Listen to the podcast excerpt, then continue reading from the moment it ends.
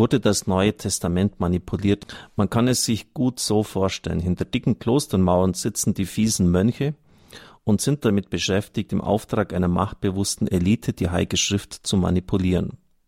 Wo etwa von Frauen die Rede ist, denen das priesterliche Amt übertragen wurde, werden die Namen flugs in eine männliche Form gebracht, weil nichts sein kann, was nicht sein darf. Unliebsame Inhalte verschwinden auf diese Weise aus den Texten des Neuen Testaments.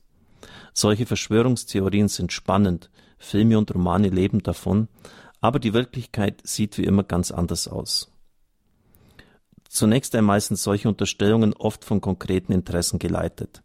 Es ist ja nicht so, dass Wissenschaftler, die den Text der Heiligen Schrift sorgfältig untersuchen und die verschiedenen Handschriften und Abschriften vergleichen, solche Manipulationen feststellen. Im Gegenteil. Wenn aber das Zeugnis des Neuen Testamentes meinen Vorstellungen und Wünschen widerspricht, ist es ziemlich leicht zu behaupten, na ja, klar, das kann ja auch gar nicht da stehen, das wurde doch alles von der Kirche geschickt manipuliert und verfälscht. Wer der Kirche Fälschung unterstellt, trägt auch die Beweislast und bleibt sie schuldig. Alle nämlich, die sich in ernsthafter Weise mit der Heiligen Schrift beschäftigen, wissen, dass solche Vermutungen jeder Grundlage entbehren. Die Bibel gilt als das besterforschte Buch der Welt. Ihr Text ist aus vielen Handschriften und Abschriften zusammengesetzt.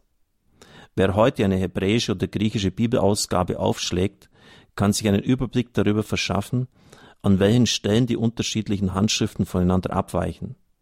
Natürlich sind sie nicht alle vollkommen identisch. Auch ohne bösen Willen können beim Kopieren Fehler entstehen.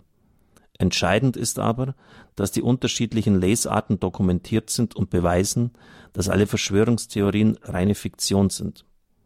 Eine der ältesten Bibelabschriften, der Codex Sinaiticus, ist mittlerweile auch im Internet abrufbar. Sie müssen nur Codex Sinaiticus eingeben, dann können Sie ihn lesen oder sehen. Dort kann man auch die im Lauf der Zeit erfolgten Korrekturen am Text nachvollziehen. Möchte ich ein bisschen ergänzen. Wenn Sie ein Theologiestudium beginnen wollen, dann müssen Sie zunächst einmal Latein und Griechisch, bei vielen Fakultäten auch noch Hebräisch lernen. Und im ersten Semester bekommen Sie dann eine Einführung in den textkritischen Apparat. Das heißt, es wird vorausgesetzt, dass Sie Griechisch können. Und dann werden Sie das Novum Testamentum Graece aufschlagen und feststellen, dass bei jeder Seite oft ein Drittel oder sogar noch mehr ein textkritischer Apparat dran ist. Das sind lauter für Sie als Laien Hieroglyphen. Und das ist äh, am Anfang gar nicht so leicht, das zu lesen. Es sind lauter so Abkürzungen. Äh, Codex Sinaiticus oder Codex Vaticanus, äh, die haben bestimmte Kürzel. Das ist nur ein Buchstaben, oft aus dem Hebräischen genommen. Und dann werden sie von den Neutestamentlern eingeführt und es wird ihnen gesagt, dieser Codex Sinaiticus ist besonders beweiskräftig äh, oder der hat bei dem Johannesevangelium einen Ursprung, der sehr nahe an der Verfassungszeit durch Johannes selber ist.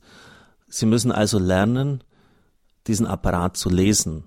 Und Sie müssen auch lernen, wie die unterschiedlichen Variationen sind. Die sind in der Regel nicht gravierend, aber es gibt eben bestimmte unterschiedliche Lesarten. Und darüber werden Sie geprüft.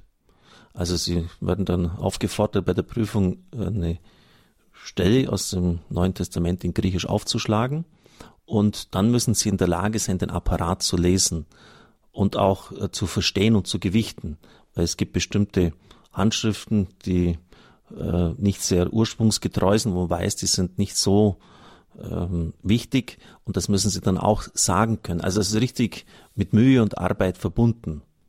Und das wird also komplett dokumentiert. Äh, hier irgendeine Verschwörungstheorie anzubringen, ist völlig sinnlos, weil die Texte aus der Antike einfach vorliegen. Äh, und da kann man nicht zusätzlich hinzuerfinden. Fidder schreibt weiter, auch der Roman Sakrileg, der Da Vinci Code von Dan Brown unterstellt der Kirche die Verfälschung der Heiligen Schrift. Die vier Evangelien seien erst von Kaiser Konstantin, er lebte 280 bis 337, auf dem Konzil von Nicäa 325 aus einer ganzen Reihe von zur Verfügung stehenden Evangelien ausgewählt worden. Die anderen seien von ihm vernichtet worden. Begründung, weil sie nicht von einer Ehe zwischen Jesus und Maria Magdalena sprechen. Er geht dann auch eigens, was sicher auch gut und notwendig und sinnvoll ist, auf das Buch von Dan Brown, Sakrileg, ein. Das schließt sich an diesen Abschnitt an. Ich werde das nicht tun, weil es mir einfach zu dumm ist. Es gibt in der gesamten Literatur, die wir aus der Antike überliefert haben, also jetzt nicht nur bei den kanonisch anerkannten Evangelien, sondern auch aus den Apokryphen. Es gibt das Thomas-Evangelium, das Petrus-Evangelium, noch viele andere Schriften, Proto-Evangelii Jakobo, Jakobi, äh, nicht einen einzigen Hinweis, dass es eine Beziehung zwischen Jesus Christus und Maria Magdalena gehabt hat. Das ist eine völlig freie Erfindung und es ist ziemlich geistlos und unverschämt, wenn Dan Brown äh, dann schreibt, Sämtliche in diesem Roman erwähnten Werke der Kunst und der Architektur und all Dokumente sind wirklichkeits- und wahrheitsgetreu wiedergegeben. Einfach eine Lüge. Einfach eine ganz dreiste, unverschämte, freche Lüge. Habe das selber auch gelesen, äh, weil die ganze Welt da von Sakrileg gesprochen hat, wurde ja auch teilweise in Weltbild verlegt und rausgegeben. Habe mir lange überlegt, ob ich es lesen soll, haben es doch in einem Kiosk erworben, wenn man da auch irgendwie auf der Höhe der Zeit sein muss und weil es auch viele Leute bewegt hat. Und als ich dann das gelesen habe, habe ich es einfach in die Tonne geklopft, weil es mir zu blöd ist. Es ist einfach nur zu blöd. Es gibt keinen einzigen Beleg äh, für diese dreisten Lügen.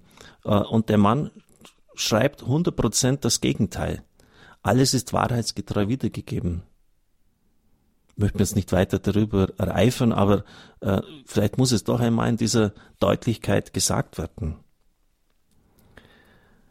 Abgesehen davon, dass auch die uns überlieferten, das schreibt jetzt auch Filler, apokryphen Schriften, das heißt diejenigen, die nicht in den Kanon der eigenen Schrift aufgenommen worden sind, wird an keiner einzigen Stelle von einer Ehe zwischen Jesus und Maria Magdalena gesprochen. Übrigens sind auch die vier Evangelien bereits 120 Jahre vor der Geburt Konstantins von der Kirche im langen Prozess ausgewählt worden, also keineswegs, dass Konstantin das gemacht hat. Zur Zeit des moratorischen Kanons, 190 nach Christus, war die Anerkennung der vier Evangelien als kanonische und der Ausschluss gnostischer Texte im Wesentlichen abgeschlossen. Gnostische Texte sind solche, wo man gemeint hat, nur durch Erkenntnis, durch Wissen zur Erlösung zu gelangen. Die Kriterien für diesen Prozess waren eindeutig. Zum Kanon der Heiligen Schrift wurden nur Texte gerechnet, die als Ausdruck des ursprünglichen Zeugnisses der Apostel gewertet werden können, und zwar aufgrund ihres hohen Alters, ihrer Verwendung im Gottesdienst und ihrer Entsprechung zur Verkündigung der Kirche. Soweit dieser Text.